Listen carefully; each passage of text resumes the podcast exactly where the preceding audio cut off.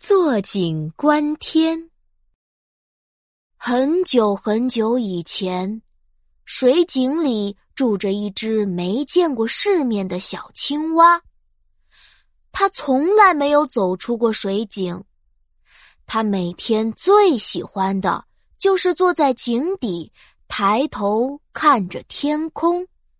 天空只有井口那么大，这是属于我的天空。我最喜欢看天空。有一天，一只洗澡盆那么大的千年老鳖出来散步，从东海爬呀爬呀，路过了水井旁边。他听见水井里传出呱呱呱唱歌的声音。千年老鳖探头一看，哎呦喂，井里。住着一只小青蛙呢，你好啊，小青蛙。小青蛙一看来了个客人，赶紧招呼道：“老鳖，老鳖，快来井里坐坐吧！我打赌你从来没有见过这么大、这么棒的地方。我可以快乐的在井底跳过来跳过去，跳累了。”还可以坐在井底看天空。我是这口井的主人，井里的小螃蟹、小泥鳅都怕我。井里的生活真是天底下最最最棒的了。千年老鳖听小青蛙这么一说，心想：井里真有这么好？我要下去瞧一瞧。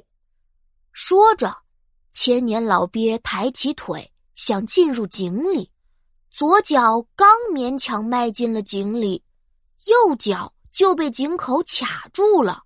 千年老鳖用了吃奶的力气，也没办法挤进井里。哎呦，你这口井可真小啊，我连腿都伸不进去。小青蛙可不服气。脚，太可笑了！我的井是天底下最大最大的地方。哈哈哈哈哈！小青蛙，你一定没见过大海。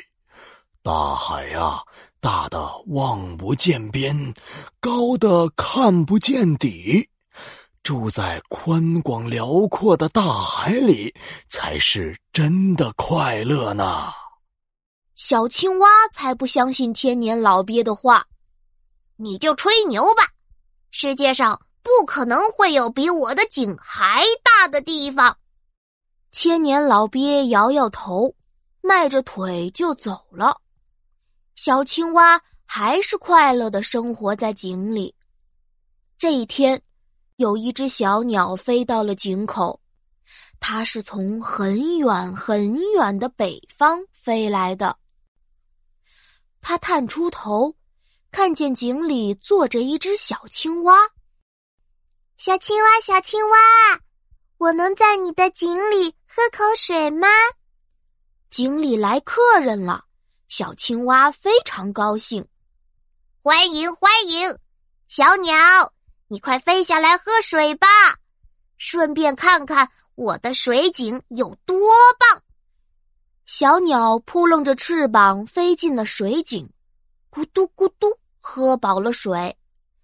小青蛙好奇的问：“小鸟，小鸟，你是从哪里来的？”“我呀，我从天上来的，飞了三天三夜，口好渴啊，就停下来喝口水，休息一下。”小青蛙笑得满地打滚儿，嘿嘿嘿嘿，你就吹牛吧你！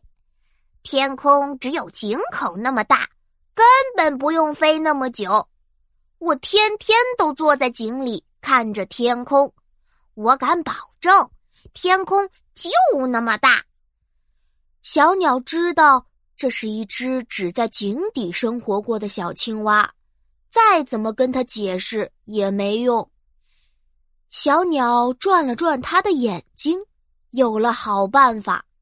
它对小青蛙说：“小青蛙，我和你打个赌吧，我们就赌天有多大。我说天大的没边儿了，你觉得天只有井口那么大？你坐在我的背上，飞出去看看，天到底有多大？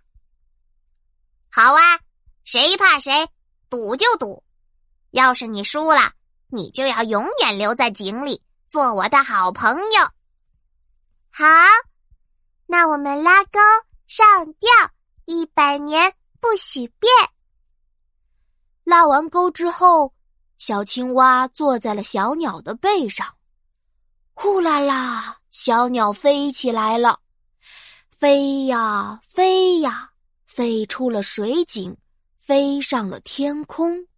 小青蛙可从来没出过水井，它抬头一看，哎呀，天可真大呀！它努力的望呀望呀，也望不见天空的边。原来天空真的好大呀！以前我坐在井里，被井口限制了视野，根本不知道。真正的天有多大？小鸟继续飞呀飞呀，飞过了草原，飞过了高山，飞过了大海。原来大海真的像老鳖说的一样深不见底。水井外面的世界可真大呀！最后，小鸟把小青蛙送回了水井里。现在你相信天是无边无际的了吧？小青蛙拼命点着头。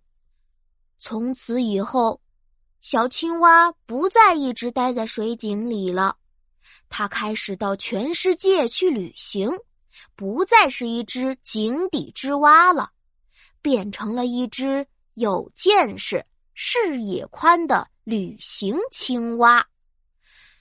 坐井观天的故事啊，出自唐朝大诗人韩愈写的文章《原道》，比喻视野不大、见识短浅的人。